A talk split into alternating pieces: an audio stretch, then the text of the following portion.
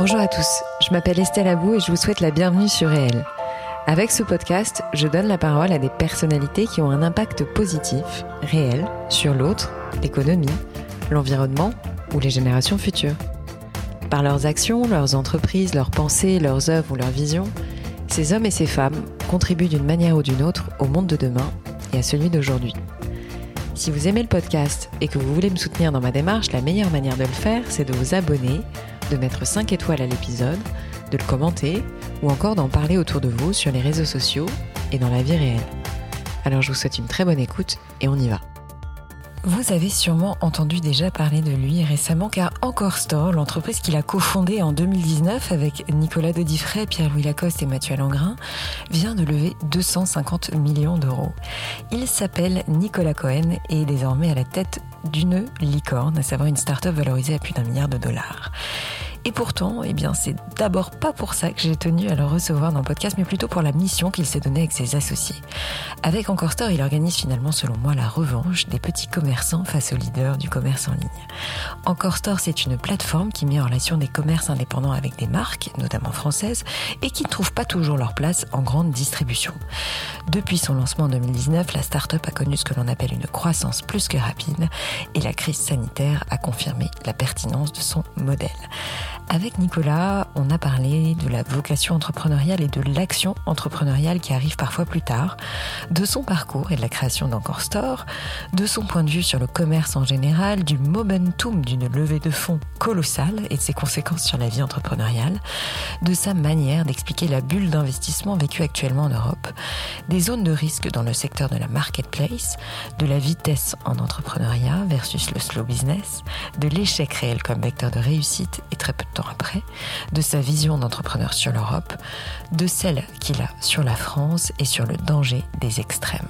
Je remercie Nicolas pour son honnêteté et sa franchise parce que c'est pas évident de l'être euh, lorsqu'on vient de lever des fonds, donc c'est courageux de sa part. J'ai vraiment apprécié cet échange et j'espère que vous l'aimerez tout autant. Euh, je pense que vous devriez prendre un stylo parce qu'il y a pas mal d'infos techniques et très utiles dans cette interview. Petite précision aussi, je portais un masque, euh, donc euh, l'écoute est un peu différente, désolé. Allez, j'arrête de parler et laisse place à ma conversation avec le cofondateur et co-dirigeant d'Encore Store, Nicolas Cohen. Nicolas, merci beaucoup d'avoir accepté mon invitation dans mon podcast. Je suis vraiment ravie de te recevoir. Euh, sans plus tarder, je vais te demander de te présenter si ça te dérange pas, en nous disant ce que tu veux nous dire euh, sur ta vie perso et pro. Euh, bah, je m'appelle Nicolas Cohen, j'ai 45 ans, euh, je suis marié, j'ai trois enfants et je suis diplômé des arts et métiers et d'HEC entrepreneur. Mhm. Et j'entreprends dans le avec avec Nicolas Dodifray qui est mon, mon ami de 20 ans et, et, et, et, et je dirais euh, partenaire euh, d'entreprise depuis maintenant plus de 15 ans. Et donc on entreprend euh, tous les deux depuis plus de 15 ans dans l'internet. Mhm. On a créé une première entreprise qui s'appelait A Little Market euh, en 2008, Mhm. qu'on a revendu à, à Etsy en 2014. Euh, ensuite, on est resté chez Etsy pendant trois ans et demi. On a euh, développé l'Europe pour, pour Etsy.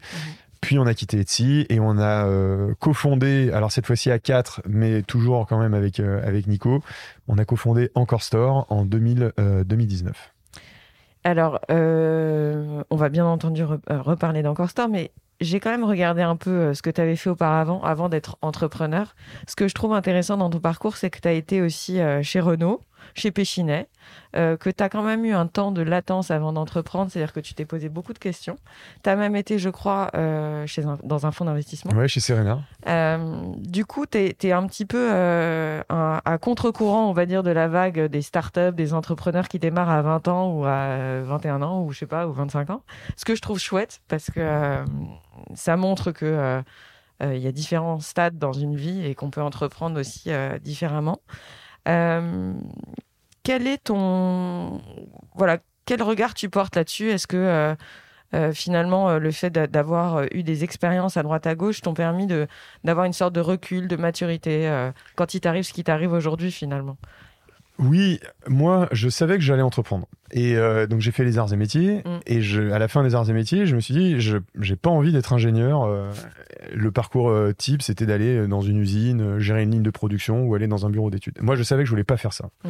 Et donc j'ai ensuite fait HEC entrepreneur Mm. parce que je savais qu'il fallait que je rajoute cette brique entrepreneuriale et business à mon parcours. T'avais des entrepreneurs autour de toi? J'avais aucun entrepreneur autour de moi. Parents, Mais c'était, c'était, je dirais, c'était ancré en moi. Je, je, je savais que je voulais un jour diriger, diriger Ouais. Une entreprise. Ouais. À la sortie d'HEC Entrepreneur, euh, je me sentais pas de, de me lancer tout de suite. Mhm. Un, parce que j'avais pas les finances. Et quand même, quand on entreprend, il faut avoir euh, au moins 18-24 mois euh, devant soi parce qu'on sait que qu'on va pas se rémunérer tout de suite. Donc j'avais- pas les finances et je me sentais pas d'y aller tout de suite euh, après l'école. Mhm. Donc je suis parti à Londres travailler chez Renault en distribution Mhm. pendant deux ans. Mhm. J'ai eu une expérience euh, euh, folle parce qu'en fait, je suis arrivé au moment où Renault re- euh, restructurait tout le réseau de distribution en, Angleterre.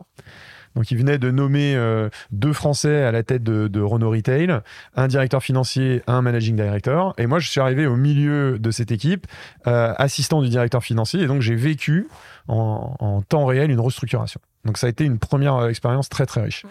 Ensuite, je suis euh, le directeur financier de Renault Europe m'a demandé de revenir euh, en France et de m'occuper de redéployer le réseau de distribution de Renault à Paris et sur la première couronne. Donc là, j'ai fait pas mal d'immobilier et de M&A.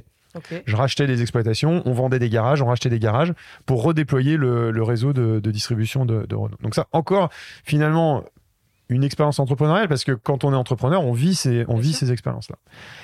Puis, je me suis posé à ce moment-là la question de dire est-ce que c'est le moment ou pas? Et je devais à l'époque avoir euh, 25 ans. Mhm. Et là, alors ce qui est marrant, c'est qu'entre-temps, euh, à Londres, c'est là où j'ai rencontré euh, Nico de Diffray. Mhm. On était, euh, on était colocataires. Et lui, il était en, il était en banque euh, à l'époque.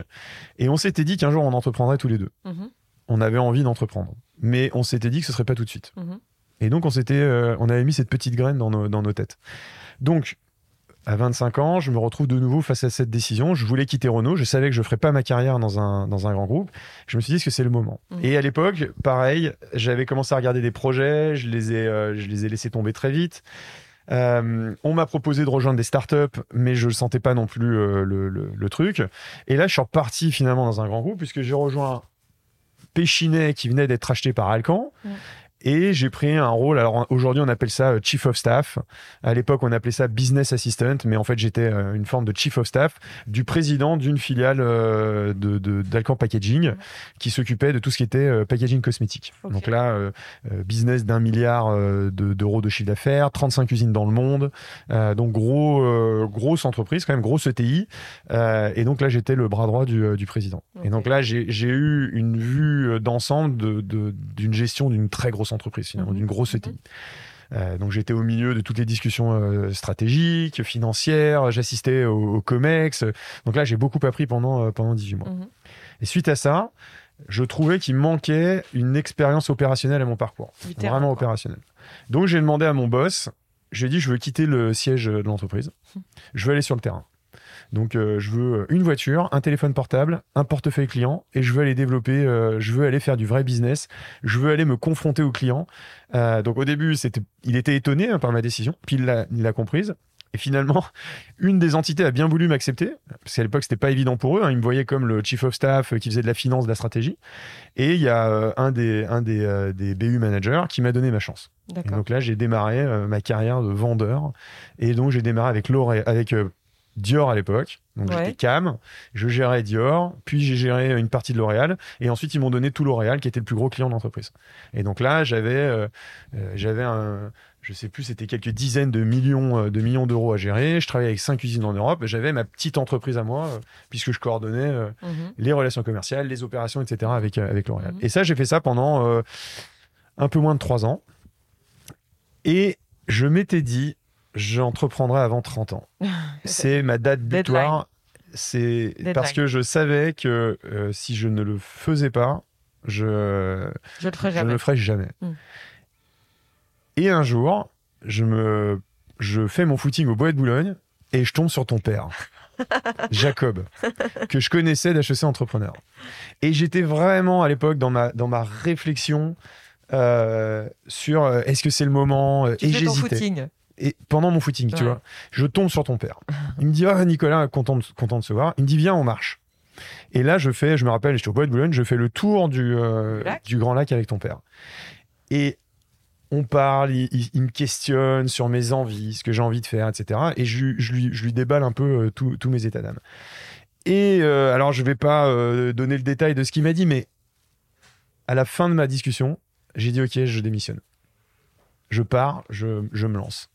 Et donc, euh, là, je, re- je, je, je rediscute avec Nico, qui était aussi dans le même état d'esprit, et on se dit, OK, maintenant on y va. Et donc, on a commencé une démarche, on a commencé à chercher des idées de, des idées de boîte. Tu es resté en poste? J'étais encore en poste, Ouais. mais je savais que je partirais. D'accord.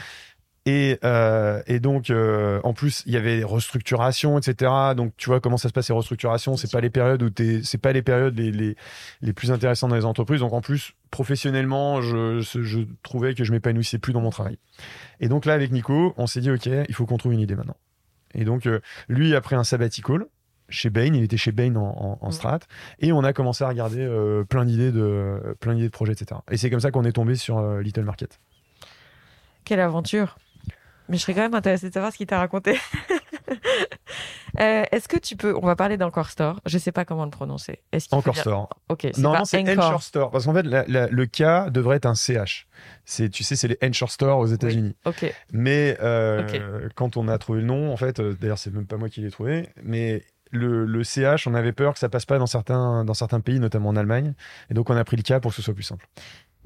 Je pourrais le définir euh, moi-même et je vais te laisser le faire euh, en nous expliquant euh, bah quelle est votre activité, mais surtout quelle est la mission et la vision.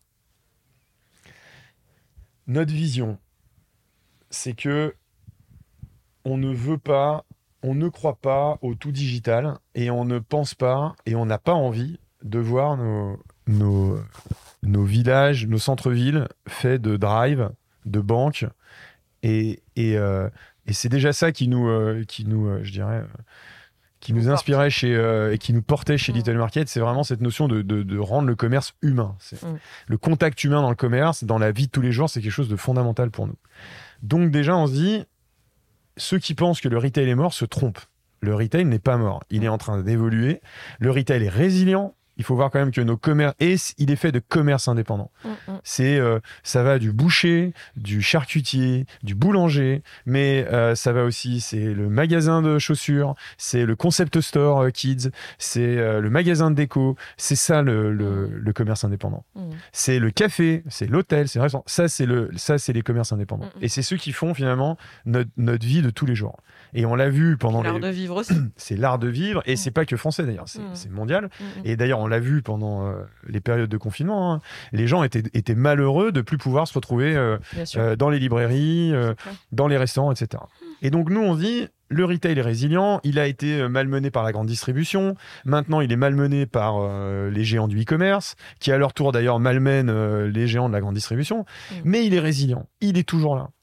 Seulement, il est archaïque parce qu'il est fait de millions d'indépendants qui ne se sont pas organisés. Mm. Et qui sont qui n'ont pas les bons outils, euh, qui n'ont pas les bonnes informations, qui n'ont pas la data, et donc qui continuent à travailler aujourd'hui comme ils travaillaient il y a 50 ans. Et donc nous, on s'est dit, notre mission, on va, on va les aider, on va leur amener la technologie, on va, on va les aider à devenir performants. On va, leur donner des, on va leur donner des outils pour faire correctement leur travail. On va leur donner des data. Vraiment, on est dans de la data qui va leur permettre de bien choisir leurs produits. Mhm. Parce que le, le, le rôle vraiment d'un commerce de proximité, c'est d'acheter des bons produits et de les amener localement à, à ses clients. Et c'est valable pour le boucher et c'est valable pour le concept store. Mm. Donc, notre mission, c'est vraiment de, de construire un- une forme d'operating system euh, pour aider ces indépendants à finalement à bien faire leur travail. Donc c'est une plateforme en fait qui compte aujourd'hui, je crois, 200 000 commerçants. On a 200 indépendants. 000 euh, commerces en Europe qui sont inscrits sur la plateforme. On a plus de 15 000 euh, marques qui vendent aujourd'hui. Mm. Et euh, on est sur une croissance à, une croissance à plus de deux chiffres. Donc, euh, et on est présent dans 23 pays en Europe. Et on départ, a... en plus, c'est ce que tu précisais euh, dans une interview que j'ai vue, c'est que vous étiez européen euh, rapidement. En fait. On a tout de suite été européen. Euh, en fait, cette industrie qu'on appelle l'industrie du wholesale, hein, mm, mm, mm. c'est une industrie qui est européenne. Quand tu fais tous les salons professionnels, c'est jamais franco-français. Tu t'as que des marques européennes qui viennent exposer leurs produits et t'as des, des, des, indépendants qui viennent de partout, de partout en Europe pour venir rencontrer ces marques. Bon, alors ce, que tout le monde va pouvoir lire euh, là depuis quelques temps, c'est que vous avez levé au total, euh, enfin je vais pas faire le calcul, mais je crois qu'il y avait 6 millions en décembre 2019. 6, 25, 84, 250. Voilà. Donc ça, tout le monde peut le lire. Mais je pense qu'il y a une question qui, voilà, qui, forcément vient euh, à l'esprit, c'est comment vous avez fait en fait? C'est-à-dire, je, sais que ça peut paraître idiot comme question, mais, euh, mais si tu veux, c'est cette progression comme ça et bam, 250 millions. Comment t'expliques ça avec des. Bah, justement, avec ton regard à la fois d'investisseur, puisque tu as été en fond, et d'entrepreneur? Alors, il y a deux choses. Il y a déjà l'ambition du projet. Mm. Et euh, je t'apprends rien, hein, le commerce indépendant, c'est des. Euh, en Europe, je crois qu'on est à 2500 milliards. Et nous, celui qu'on adresse, vraiment les concept stores, etc., on l'estime à 850 milliards. Et moi, je pense qu'il va, grâce à nous, il va, il va grandir. Donc déjà, on est sur un marché qui est colossal. Donc ton terrain de jeu, il est gigantesque. Euh, donc, tu as de fortes chances. en ont conscience. Pardon? Les investisseurs en ont Exactement. conscience. Donc déjà, tu as un terrain de jeu qui est gigantesque. Donc personne se demande, euh, se pose des questions sur la taille de ton, euh, sur la taille de ton marché. Mm. Ensuite... Ça, c'est important de le préciser. C'est important. quand tu pars sur un... Tu vois, A Little Market, et, après, quand on voit aujourd'hui le succès d'Etsy euh, et, le travail du nouveau CEO, c'est absolument incroyable. Mais quand même, on était sur le marché du fait main. C'était pas une évidence que ce marché allait devenir très très gros et que euh, tous les gens allaient basculer sur euh, l'achat de produits fait main. Mm. là, c'est une évidence. on n'invente rien. Le marché, il est là. il suffit d'aller dans la rue. Les commerçants, ils sont dans les rues, ils sont là. Mm, mm, Donc, on a déjà un marché qui est existant, qui fait plus de 850 milliards. Ensuite, c'est une évidence que ce marché est en train de basculer sur les plateformes. Nous, on adresse la partie amont, c'est-à-dire le procurement, c'est-à-dire on aide ces commerçants à trouver les bons produits en les connectant à des marques euh, qui, veulent avoir une distribution sélective. Et c'est une évidence que le marché est en train de basculer sur les plateformes. Parce que ça règle, ça règle euh, des problèmes qui sont euh, évidents pour eux. Mm. La, difficulté à trouver des fournisseurs, la difficulté à entrer en contact avec ces fournisseurs, la difficulté à les gérer ensuite, la difficulté à avoir des bonnes conditions d'achat parce que c'est des indépendants, donc ils n'ont pas un effet central d'achat.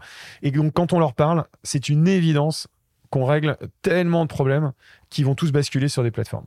Et côté marque, c'est pareil. Quand tu es une marque indépendante et que tu veux développer un réseau de revendeurs en Europe, c'est une horreur. Parce que tu t'adresses quand même à des marques de niche. Alors pas forcément. Maintenant, on commence à avoir des grosses marques hein, qui viennent nous voir. Euh, Segafredo, Segafredo vend sur Encore Store maintenant. Excuse-moi, on n'a même pas précisé les secteurs auxquels tu t'adresses, mais je crois qu'il y a les. Bah, il y a déco, euh, épicerie fine, cosmétiques, euh, accessoires de mode, mode, euh, univers enfant, et là on ouvre euh, Pets. Ah.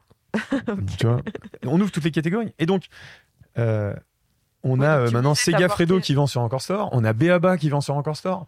En fait, c'est pas forcément des marques de niche, c'est toutes les marques qui veulent passer par des revendeurs indépendants. D'accord.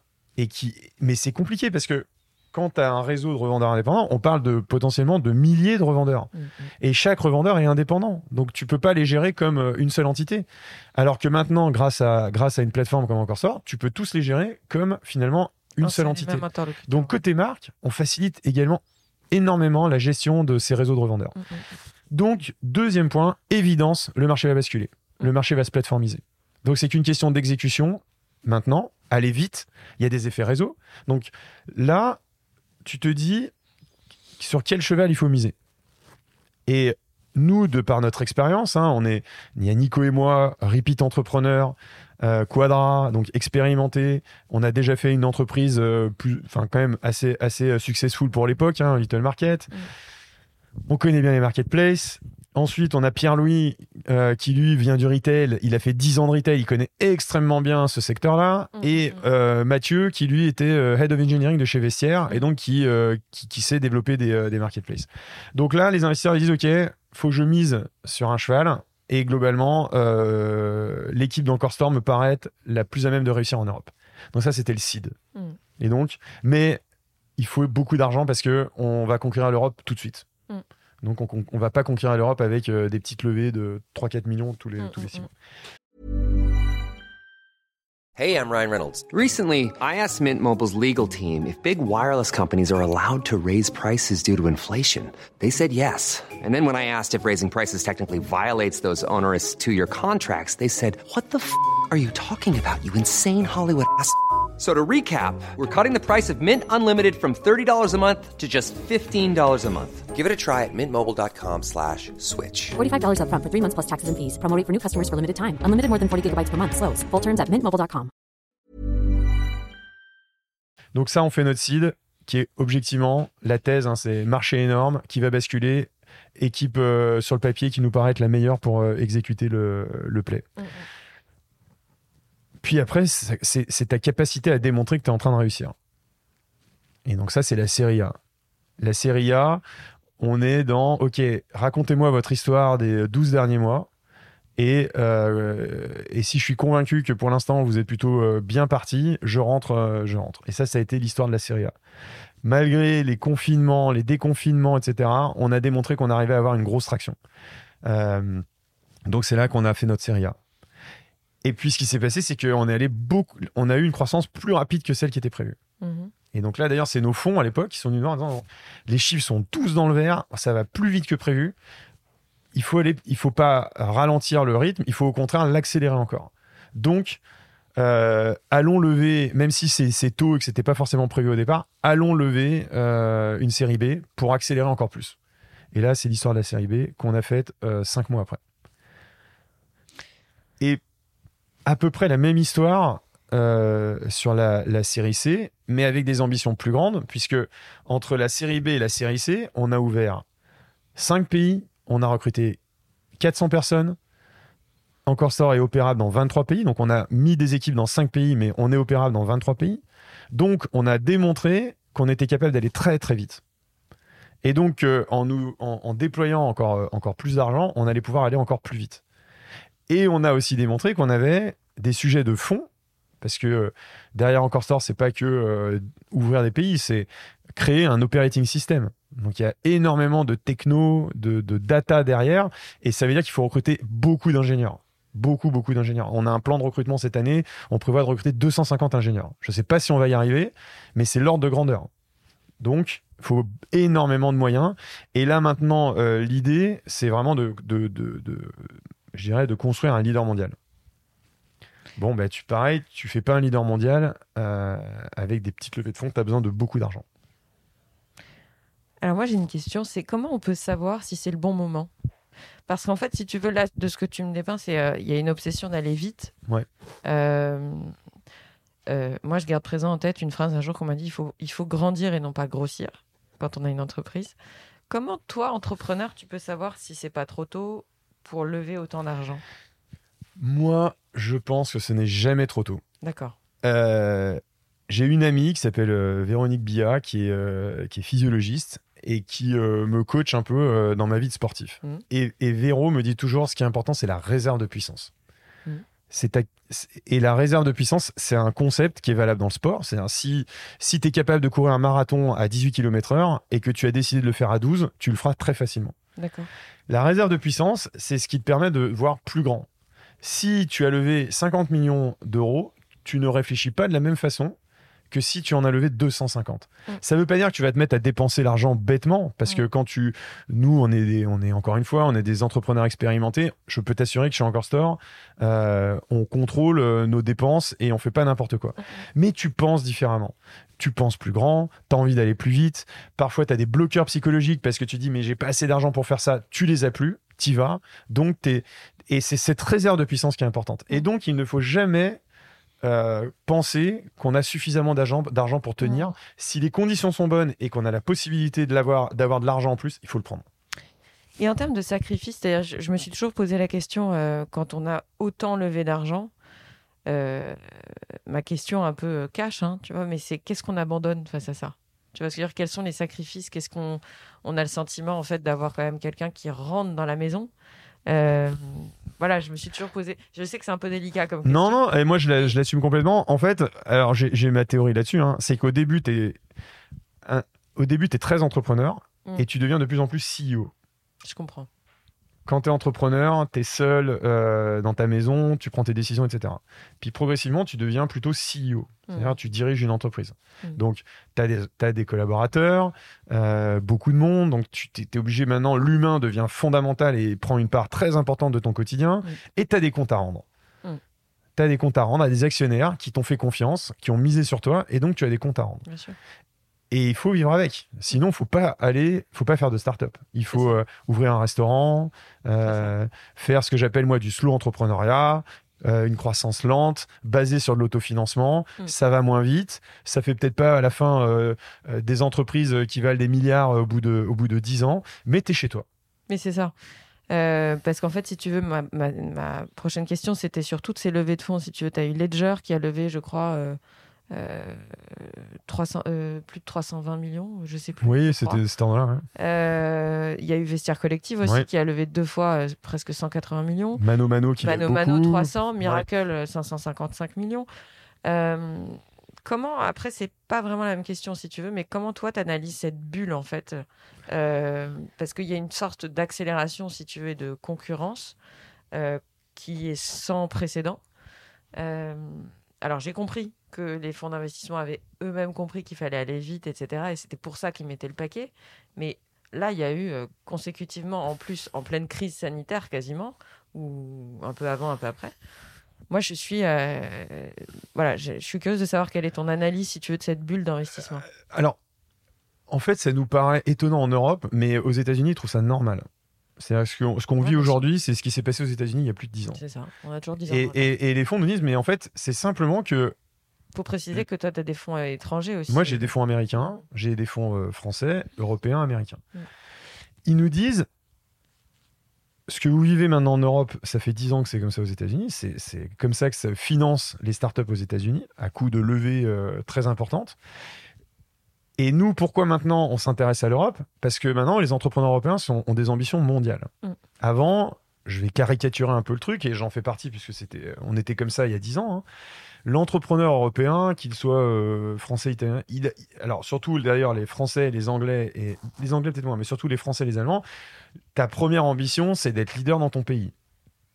C'est vrai. Ta deuxième ambition, c'est d'être leader en Allemagne. Mm. Et puis ta troisième grande ambition un peu folle, c'est d'aller au UK, Mm. Qui est euh, un pays hostile. euh, honnêtement, je connais pas beaucoup de boîtes Euro- de. Europe continentale qui ont réussi au UK. C'est souvent vrai. les boîtes américaines qui, euh, qui s'implantent là-bas d'abord. C'est le cheval de Troie et après elles, développent. Quand tu as quand tu vas voir des investisseurs et que tu as cette ambition-là, tu les fais pas rêver aujourd'hui. Donc euh, ces grands fonds américains, ils viennent pas te voir. Mm. Ça les intéresse pas. Ils veulent faire des, eux, ils veulent faire des leaders mondiaux. Ils veulent introduire des boîtes en bourse. Ils veulent faire des, des entreprises qui valent des dizaines de milliards. Aujourd'hui, les entrepreneurs européens, ils ont changé d'état d'esprit. Ils veulent conquérir le monde. Mm. Et donc, ils se donnent les moyens et ils ont, euh, il y a eu un espèce de déblocage euh, Mm. psychologique Mm. pour dire, mais attends, on peut faire des leaders mondiaux.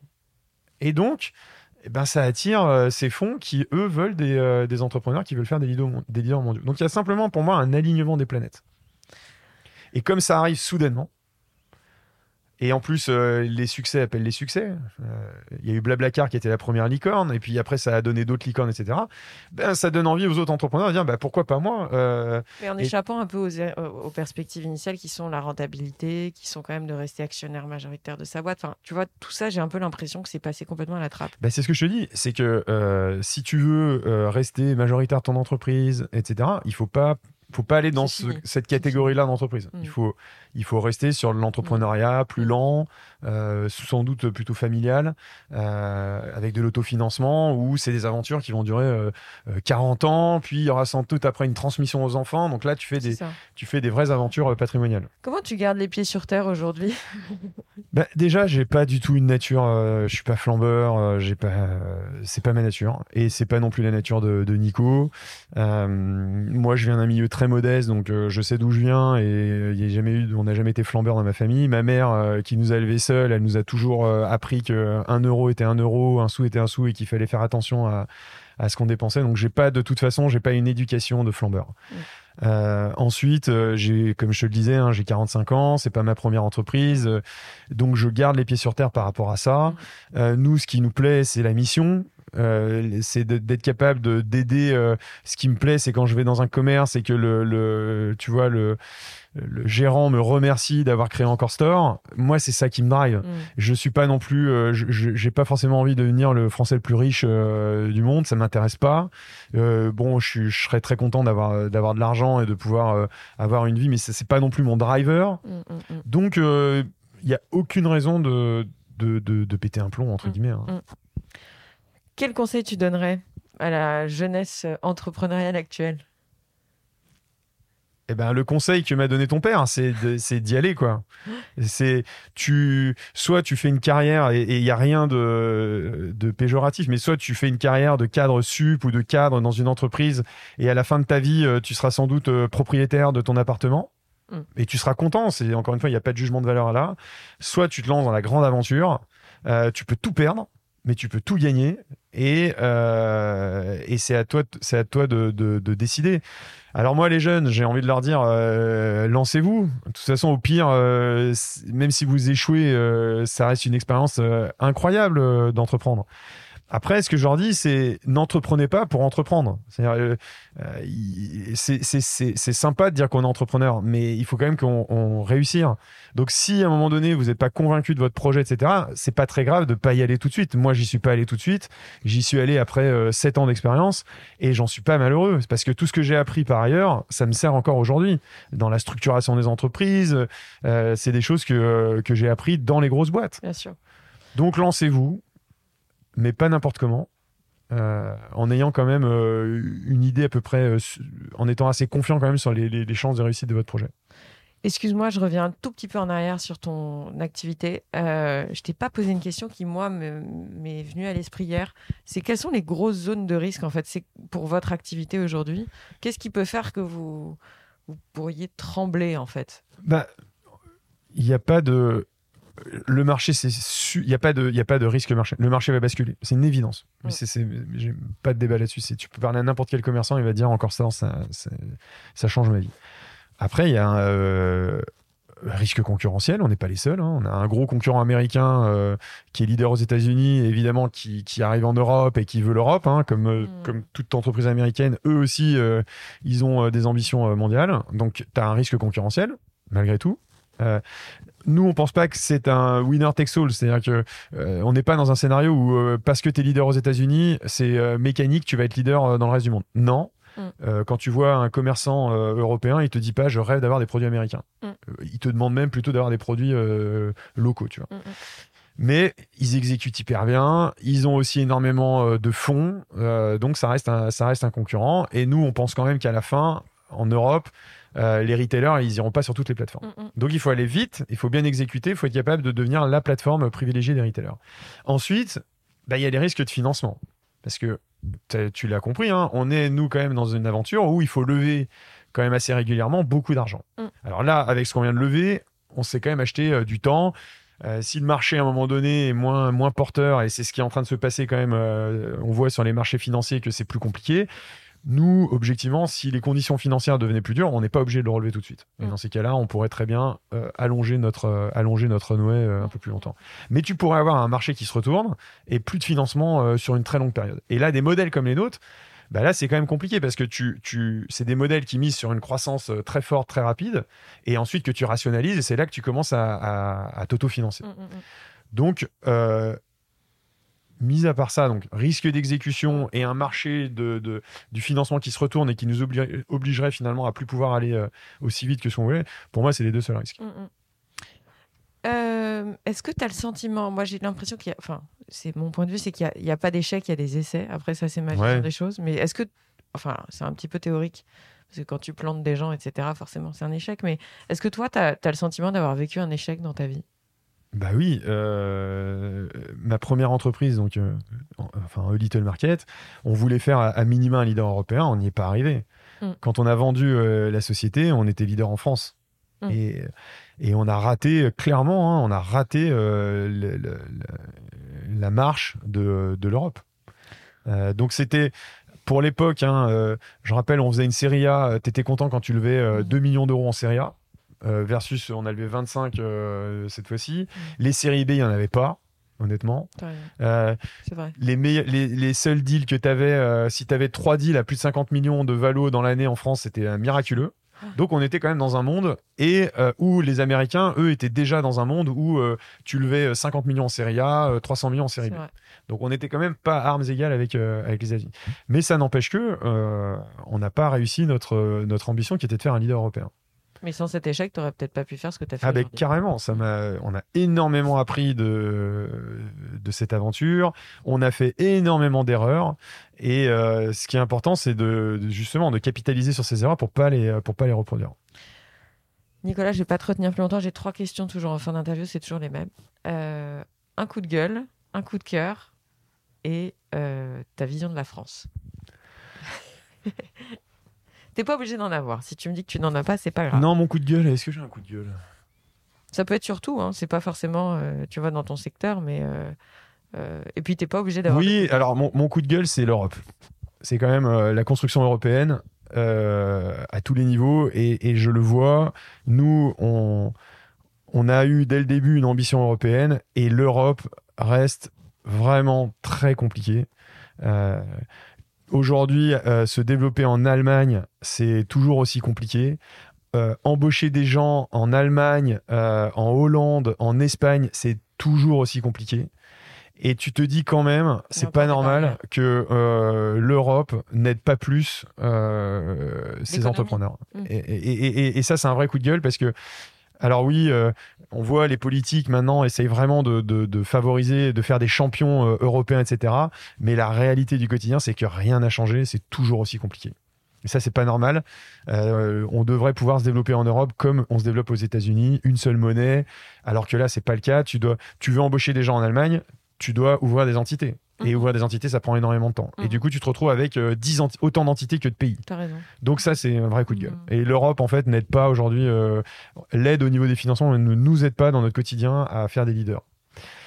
Mon coup de cœur, bah, mon coup de cœur, c'est ce qui se passe dans notre écosystème.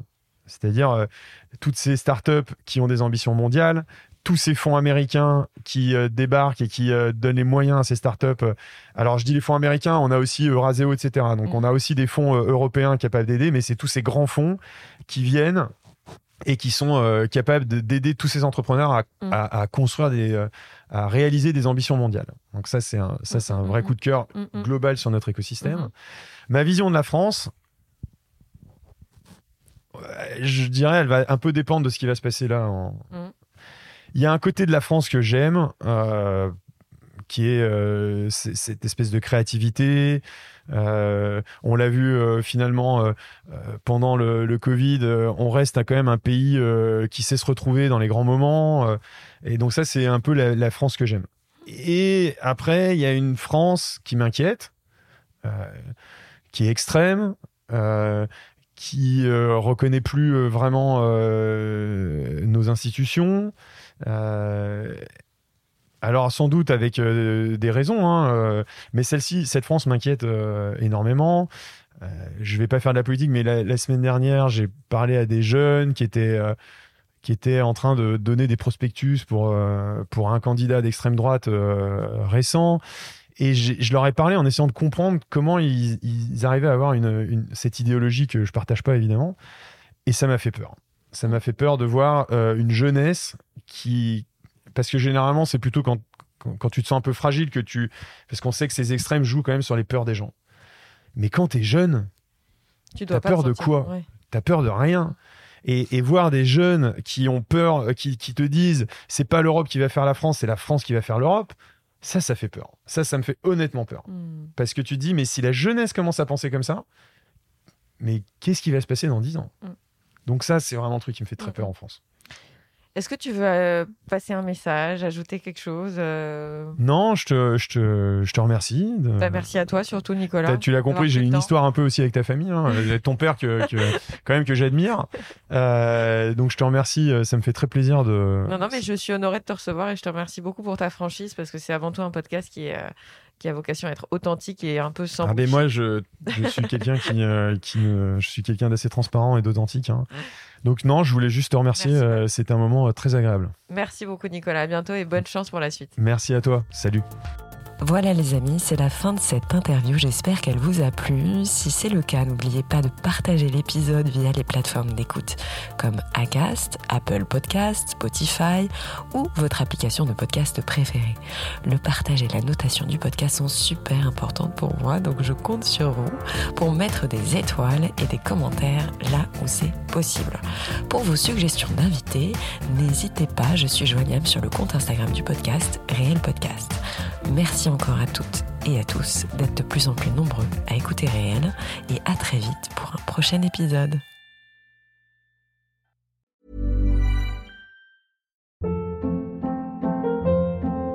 Hold up. What was that? Boring. No flavor. That was as bad as those leftovers you ate all week. Kiki Palmer here, and it's time to say hello to something fresh and guilt-free. Hello Fresh. Jazz up dinner with pecan-crusted chicken or garlic butter shrimp scampi. Now that's music to my mouth. Hello Fresh. Let's get this dinner party started. Discover all the delicious possibilities at hellofresh.com.